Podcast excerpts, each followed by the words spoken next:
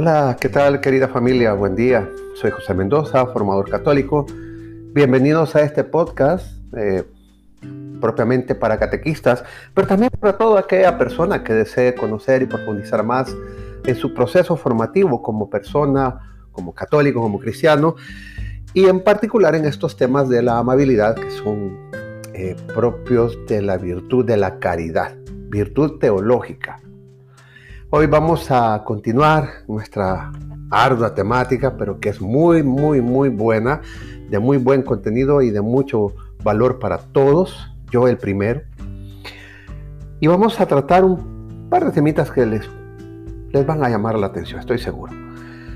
Primero hay que entender cómo nuestra compasión hacia los demás se manifiesta como una semejanza que tenemos con Cristo.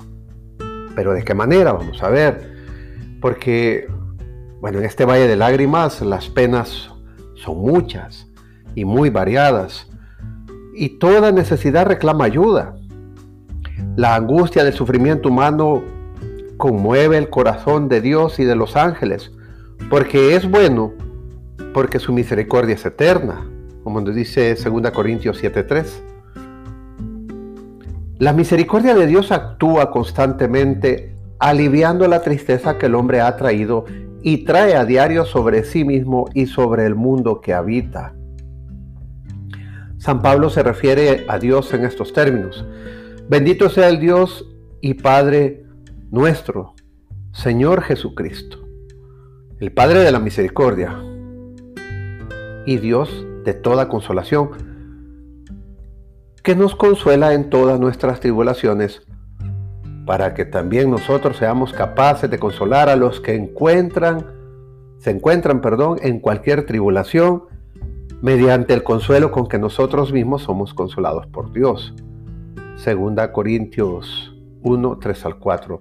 Eh, hago un paréntesis, eh, corrijo la cita anterior porque es bueno y porque su misericordia es eterna es Segunda Crónica 7.3, perdón. Segunda Crónica 7.3. Bueno, cierro paréntesis.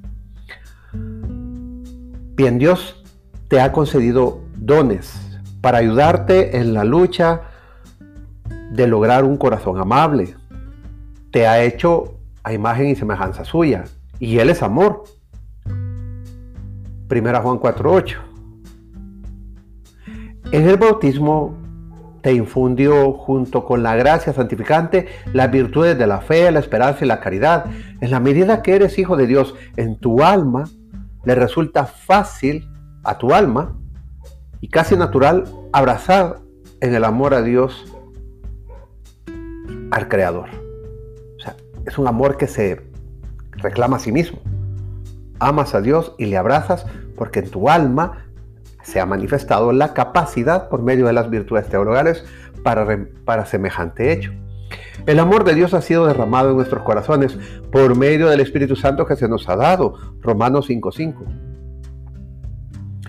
Muy a pesar de los estragos provocados en la naturaleza del hombre, éste sigue conservando en su alma algunas huellas de la gloria de Dios. Todo corazón humano tiende a la sociabilidad y a la amistad estrechante, estrechantemente unido a este anhelo se encuentra el deseo de tu alma de no gozar del placer y la belleza en solitario, sino en compañía de otros.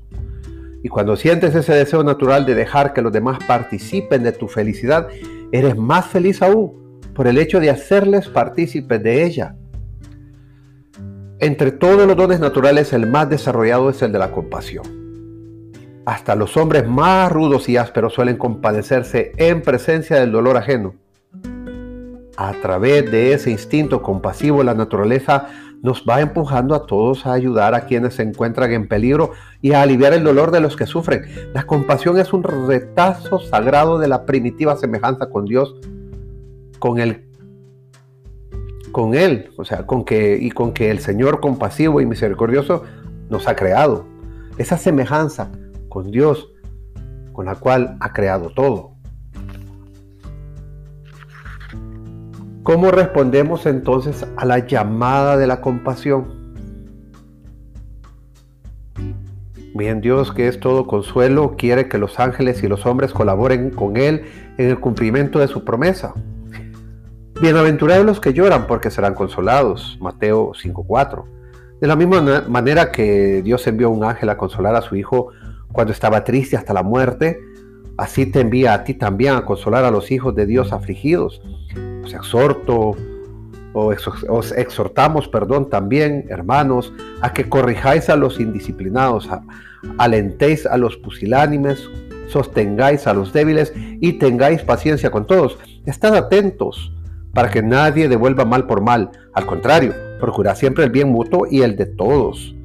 Cifra de Mateo 26, 38 y Lucas 22, 43. Dios te ha dado la facultad de compadecerte que te hace capaz de reconocer la súplica de la necesidad oculta y silenciosa, y el dolor de los que sufren sin palabras. La compasión te impedirá pasar al lado de quienes sufren sin fijarte en ellos y te empujará a brindarles tu ayuda. Y si no se la brindas, tu vida será egoísta, carecerá de sentido. Si haces cuanto puedes por mitigar el dolor humano, Eres servidor de Dios y has descubierto una llamada maravillosa porque estar siempre dispuestos a servir es la auténtica vocación de los hijos de Dios. Algunas pautas pueden ayudarte, ayudarte y ayudarme a, a, ser más compasivos. Amar al prójimo por amor a Dios. Bueno, eso elevará tu amabilidad al plano sobrenatural. De ahí que te hará más generoso, diligente y abierto. Procura ver a Jesucristo en el prójimo. Pues, amar al prójimo significa amar a Dios en el prójimo.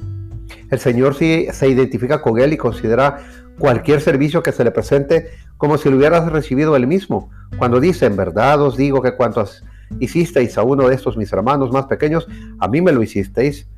Eh, Mateo 25, 40.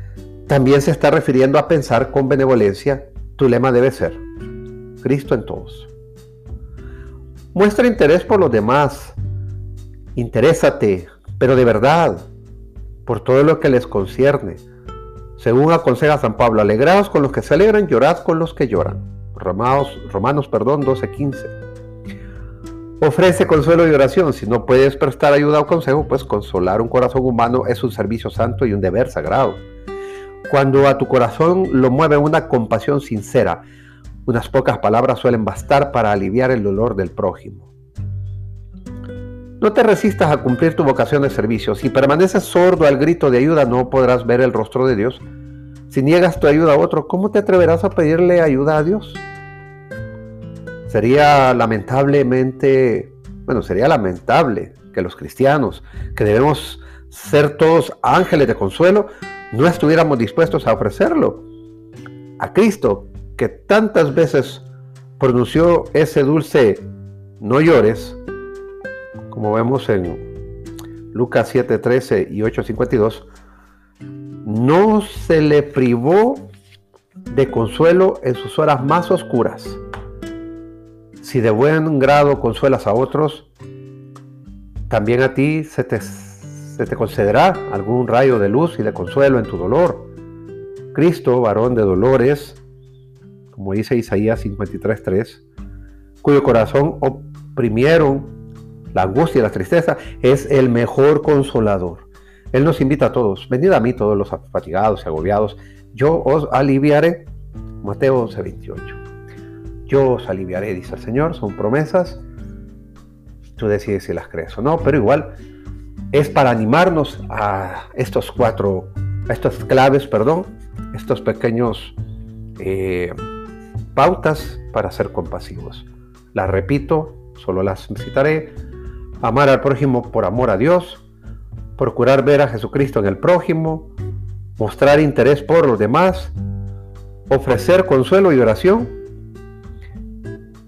Esas son las pautas. Bueno, llego hasta acá. Muchas gracias. Perdón por las equivocaciones. por favor, compartan estos, estos mensajes coméntenme. Síganme en mis redes sociales, si aún no lo han hecho. Y nos vemos o nos oiremos el próximo episodio donde Iniciaremos un nuevo ciclo de temas dentro de la amabilidad, pero ahora será sobre el poder de transformar los pensamientos amables. Cómo transformar nuestros pensamientos para algo más loable, más digno de ser llamado cristiano. Bien, llego hasta acá. Muchas gracias. Dios nos bendiga.